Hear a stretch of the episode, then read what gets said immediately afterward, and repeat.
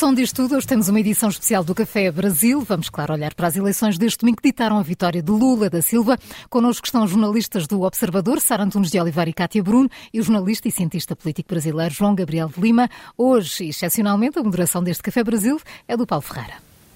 É verdade, bom dia. Hoje o introdutor sou eu, estou eu aqui a servir à mesa deste Café Brasil com todo o gosto. Uh, Bruno, começando por ti, temos aqui um país muito dividido, provavelmente uma eleição mais renhida do que aquilo que se poderia esperar, e há este silêncio de Bolsonaro durante toda esta noite. Uh, o que é que isto pode ser um bom ou um mau sinal uh, sobre a saída de cena de Bolsonaro? Pois é, Paulo. Não me parece que o silêncio seja bom sinal, um, o que não significa, contudo, que Bolsonaro esteja capaz de, de travar uh, o processo de transição de poder. Uh, eu, eu diria que uh, seria. É, é, é, dentro do esperado, não é? depois de, durante a campanha, Bolsonaro ter recusado dizer claramente que apoiaria a transição se perdesse, um, seria estranho que esta noite aparecesse logo a fazer um discurso de, de derrota e a, e a, conceder a vitória. Um, pelos vistos, nem sequer ligou a Lula da Silva, foi, foi o próprio Lula da Silva que disse isso, uh, e portanto não acho que seja uh, surpreendente nesse aspecto. Agora, se isso significa que, que Bolsonaro se prepara um, para contestar oficialmente estes resultados, acho que vamos ter que esperar para ver. Eu diria que ele provavelmente passou a, a noite de ontem um, em muitos telefonemas, a, a avaliar uh, que apoio tem ou não para, para contestar este resultado. Mas vamos mesmo ter de esperar para ver. Vamos ver, é das, das incógnitas que, que, restam desta, desta eleição. Uh, Sara de Oliveira, um, o discurso que Lula fez, o discurso de vitória, foi pacificador, foi agregador, uh, tocou nos pontos essenciais para tentar esvaziar um bocadinho aquilo que possa vir do outro lado? Tocou. Lula não resistiu a manter aquela ideia de que é uma pessoa que foi prejudicada no passado, tentaram enterrar-me viva, é aquela expressão mais marcante logo do início do discurso, o que um, pode criar uh, ainda a sensação que é uma sensação real, de uma realidade, traduz uma realidade que o PT de facto ainda não fez as pazes com, com o passado e ainda não fez o trabalho que devia ter feito em relação às próprias relações e ligações à corrupção, a todos os escândalos que criaram este sentimento anti-PT que explica em boa parte a eleição de Bolsonaro há quatro anos e que explica também estes resultados. E, portanto, é verdade que Lula fez um bom discurso, um discurso pacificador, mas não resistiu a estas tiradas. Agora, Lula tem aqui um desafio muito grande pela frente, porque uh, ele não tem de todo caminho aberto e não é só a questão de ter um país uh, absolutamente dividido ao meio, é também a questão de nós não sabemos exatamente qual vai ser o programa político, nomeadamente na economia de Lula da Silva. Ele resistiu muito a fazer isso, a, a falar em propostas concretas, também para não afastar alguns dos apoiantes de que precisava. Ele foi e, e falou-se essencialmente do passado, não é? Tiveram a revolver o passado um e do outro. Sim, e, e, e, e, Lula precisava de fazer isso porque, como teve de ir buscar uh, votos, ou tentar ir buscar votos a áreas políticas que não são exatamente as dele, ele não quis hostilizar nenhum dos seus apoiantes, portanto não se comprometeu com grandes medidas uh, muito concretas. Mas isso é absolutamente fundamental que faça a partir de agora e agora também se vai testar a capacidade que ele terá de uh, continuar a agregar esses apoios, nomeadamente do, do centro-direita, de uma direita mais moderada, que teve aliás várias figuras incluindo antigos candidatos na primeira volta uh, que, que não, não, não, chegaram à segunda, ver como é que ele consegue uh, continuar a agregar esses apoios para aquilo que, que é necessariamente uma governação difícil. Ele tem um, um Congresso absolutamente contra ele, uh, reforçado, aliás, nesta segunda volta. os bolsonaristas ganharam ainda mais espaço.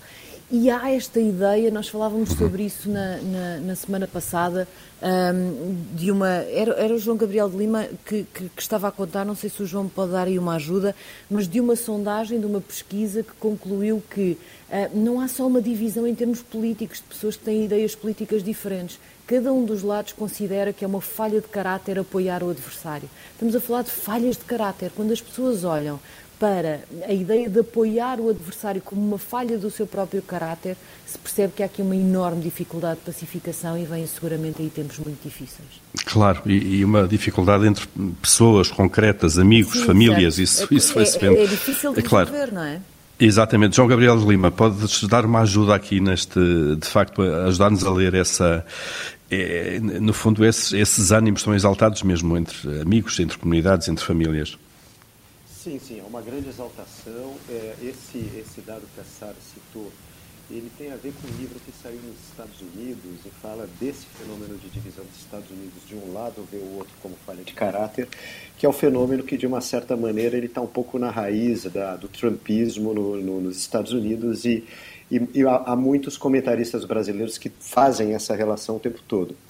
Agora, é, olhando um pouco ali para um, um outro lado, e a gente estava falando também a questão, o que, o que acontece agora, né, que eu acho que essa é uma, uma grande pergunta no Brasil, a gente teve uns movimentos interessantes logo nos primeiros minutos, aí eu não vou falar nem de Lula da Silva mas, mas, e nem de Bolsonaro, mas um pouco da sociedade brasileira e da economia brasileira como um todo, e que eu imagino que, é, que muitos apoiantes de Bolsonaro vão, vão fazer alguns protestos, e também isso faz parte da democracia, desde que os protestos não sejam violentos.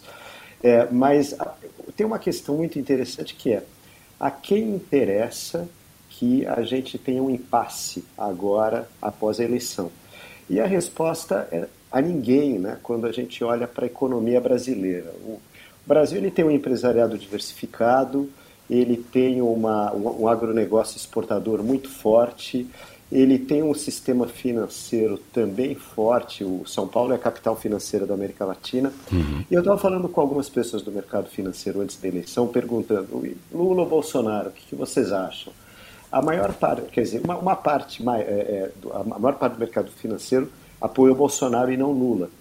Mas muito, todos praticamente me disseram o seguinte: é, Lula está precificado também. Lula, tá, a gente conhece mais ou menos como ele age e está no preço. E, e, João Gabriel Clima, Lula não se deu mal com a economia, nem a economia com Lula.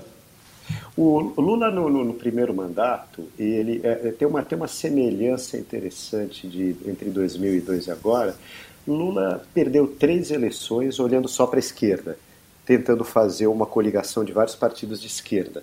É, na, em 2002 dá para dizer que ele, foi, ele fez uma geringonça van Lettre, porque é, ele, ele, ele juntou uma parte da direita, ele convidou um, um, um empresário de direita, o José de Alencar, para ser o vice dele, fez o que ele chamou de uma chapa capital-trabalho e colocou no governo economistas neoliberais, que ajudaram a fazer um ajuste fiscal que precisava ser feito em 2002. Depois o governo derivou um pouco para uma, uma coisa mais estatizante e no governo Dilma isso foi uma tragédia, como a gente viu. O Brasil quebrou derivou literalmente. Muito. Claro. Foi, foi, foi, uma, foi uma tragédia o governo Dilma. E eu, eu acho que a tragédia econômica do governo Dilma explica um pouco a eleição de Bolsonaro também, porque o Brasil empobreceu muito no governo Dilma Rousseff. Agora, o, o que a gente viu agora nessa, nessa pré-eleição, é, a primeira, o Lula deu dois passos que eu acho que, na minha opinião, estão um pouco é, é, explica um pouco a vitória dele num país que é o Brasil, que é um país em que a maior parte dos eleitores se declara de direita e não de esquerda. Mas ele, que é um candidato de esquerda, ganhou. Como é que ele fez? Logo no começo da campanha, ele nomeou um político de centro-direita para ser o vice, que é o Geraldo Alckmin, ex-adversário.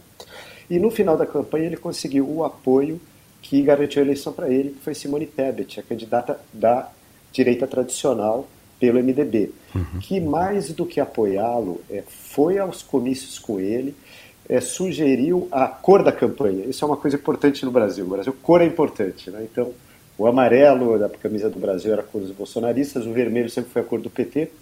E Simone disse a Lula: se você fizer a campanha de vermelho, você está falando para a esquerda.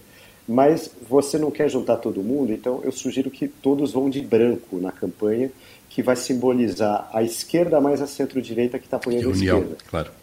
Claro. E, e, e, foi muito interessante ver Lula votando de branco, Simone Tebet de branco, a Gleice Hoffmann, que é a presidente do PT, que é uma pessoa digamos assim, mais radical, de branco, é, Geraldo Alckmin de branco ontem na E ontem, João, ontem Helena Landau, que foi coordenadora do programa político da Simone Tebet, uh, uh, falou numa geringonça.